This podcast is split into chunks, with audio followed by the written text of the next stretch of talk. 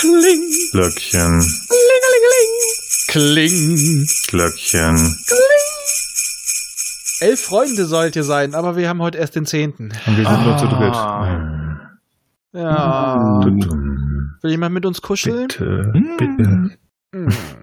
Naja, so einsam wir sind, müssen wir das jetzt kompensieren mit Tor 10. Und in Tor 10 steckt. Viel zu klein gefaltetes Stück Papier. Das nie wieder so. Und es geht um den Uplift-Zyklus. Juhu! Das Da ist von bist mir. du dran. Yeah.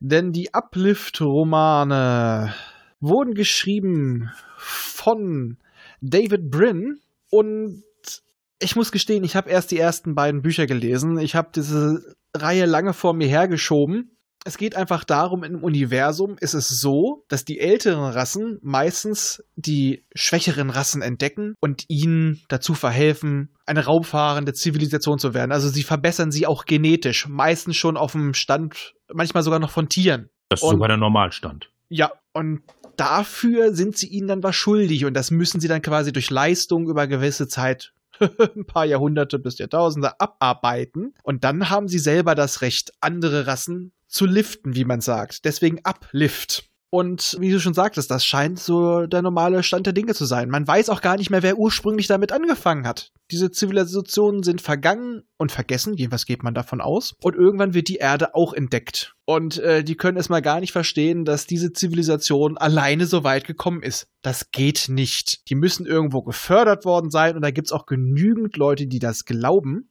Aber die Erde scheint, wie haben sie es immer so, eine Wölflingsspezies zu sein, die sich wild entwickelt hat. Und halt direkt den, den Status einer alten Rasse bekommt, weil sie selber schon angefangen haben, Spezies auf ihren Planeten zu verändern. Und zwar nämlich die Delfine und die Schimpansen. Die haben sie genetisch angepasst, dass sie mit ihnen kommunizieren können und dass sie teilweise schon auf einem sehr ähnlichen Stand zu einem Menschen sind.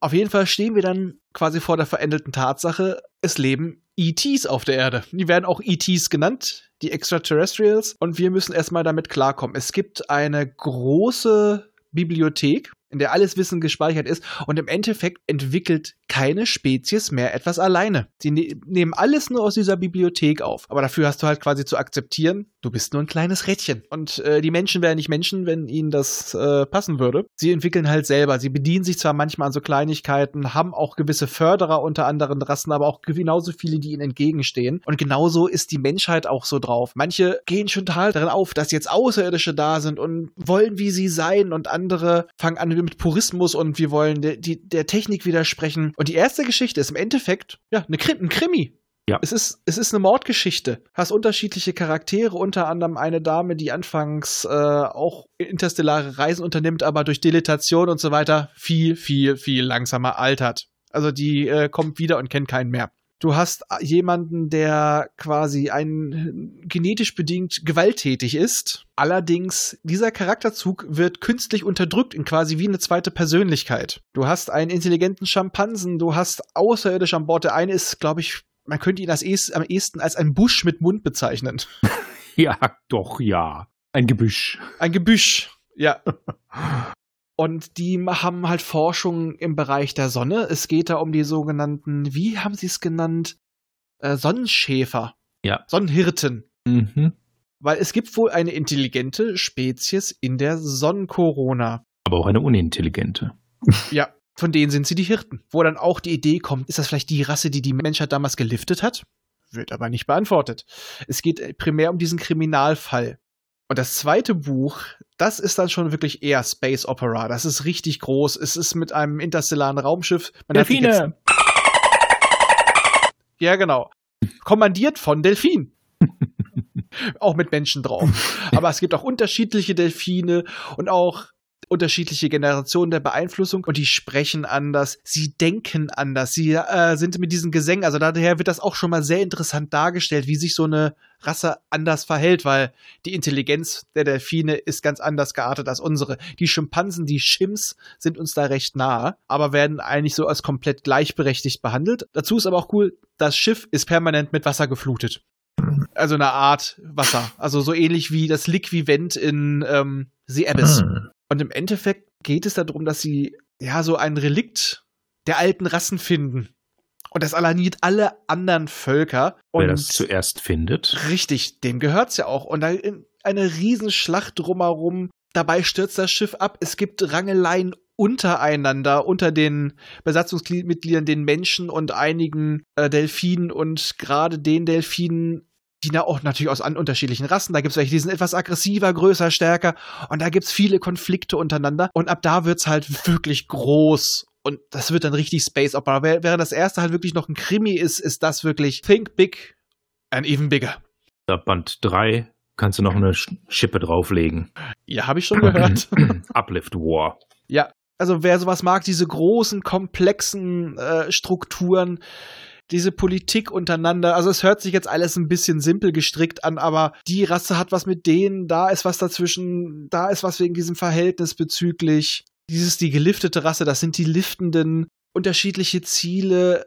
Es wird halt auch recht politisches. Du hast ab, ab und zu auch mal ähm, Rückblenden, wo auf dem Planeten, wo quasi in der Kolonie die Delfine und die Menschen zusammenleben und gerade die kulturellen Unterschiede und generell die Darstellung der, der Delfine fand ich unglaublich interessant schon. Also abgesehen auch von der großen Handlung, von der ich nicht zu viel wegnehmen möchte. Aber da hat jemand auch mit sehr interessanten Ideen gearbeitet und hat auch sehr tolle Charaktere ausgearbeitet. Und vor allem, wie gesagt, wenn du Sympathien hast für einen Charakter, in diesem Fall wieder einer der Delfine, der nicht mal an, der nicht mal wirklich menschlich dargestellt ist, also sich dann auch in so einen Charakter als Autor reinzuversetzen, fand ich eine ganz tolle Leistung. Nein, die Delfine sind nicht alle niedlich und nett, sondern Nein. hat, jeder hat seine eigene Persönlichkeit. Ja, aber sie denken halt anders. Also sie wirken halt auch nur bedingt menschlich, weil sie halt nach äh, quasi auch mit unserer Sprache, dass sie quasi mit ihren mit ihren Blaslöchern quasi auch annähernd menschliche Töne formen können. Aber gerade dann, wenn sie in ihrer Sprache denken und sprechen in diesen Gesängen, das ist dann schon ganz anders, finde ich. Und auch die Motivationen sind anders. Also da muss ich sagen, das hat mir sehr gut gefallen. Also ist, der erste ist Sonnentaucher, der zweite ist Sternflut, ist schon halt ein richtig dickes Ding und das andere ist der Uplift War, der Entwicklungskrieg. Und dazu gibt's dann halt auch noch weitere Bücher zu den Uplift. Oh. Da wurde halt auch schon noch bis in die 2000er reingearbeitet dran. Also ich kann's ehrlich gesagt nur empfehlen. Und ich sehe gerade, der Uplift War, der dritte, der dritte Band, wurde tatsächlich vor den anderen beiden veröffentlicht. Die wurden in umgekehrter Reihenfolge in Deutschland veröffentlicht. Ja, Okay. so sind sie. okay. Da ist man gleich in die Vollen gegangen hier, weil man vielleicht dachte, den, mit den ersten kann man nicht so viel reißen. Ja, aber der zweite eigentlich schon. Also der ist ja eigentlich schon relativ klassisch. Aber wie gesagt, also wer da auf diese interessanten Völkerkonzepte und auch eine große Verwicklung steht, äh, Space Opera mit so ein bisschen Substanz dahinter, ein bisschen mehr, äh, kann ich eigentlich schon empfehlen. Man muss allerdings auch ein bisschen Sitzfleisch haben für die Romane. Ja. Also jedenfalls ab dem zweiten. Der erste liest sich relativ schnell, aber das, der zweite ist schon. Versuch mal, die in Englisch als englisches Hörbuch zu hören. Das geht ab. Oh Gott, ich denke nur an die, weil die, die Delfine sprechen da auch auf eine sehr interessante Art und Weise. Das ist eins der, eins der wenigen Bücher, wo ich vorbereitet habe, beziehungsweise ich habe gerade reingeguckt, deswegen in der Jahreszahl. Stimmt. Humor haben die meisten Rassen nicht. Das ist, das ist hier ein extra Punkt. Ja, so, so Ironie, Sarkasmus, so, so Eigenschaften, die uns ja recht eigen sind, die gibt's dort nicht, was für auch mal für Verwicklungen sorgt. Also quasi für die Freunde der klassischen Space Opera kann ich Uplift War, den Zyklus, einfach nur empfehlen. Es ist Politik dabei, es ist Action dabei, es sind alte Kulturen dabei, die großen alten, fremde Technologien, abgedrehte Planeten, interessante Charaktere. Gebt der Sache mal eine Chance. Gut. Und mit diesen Worten schließen wir Türchen Nummer 10. Tschüss. Pong.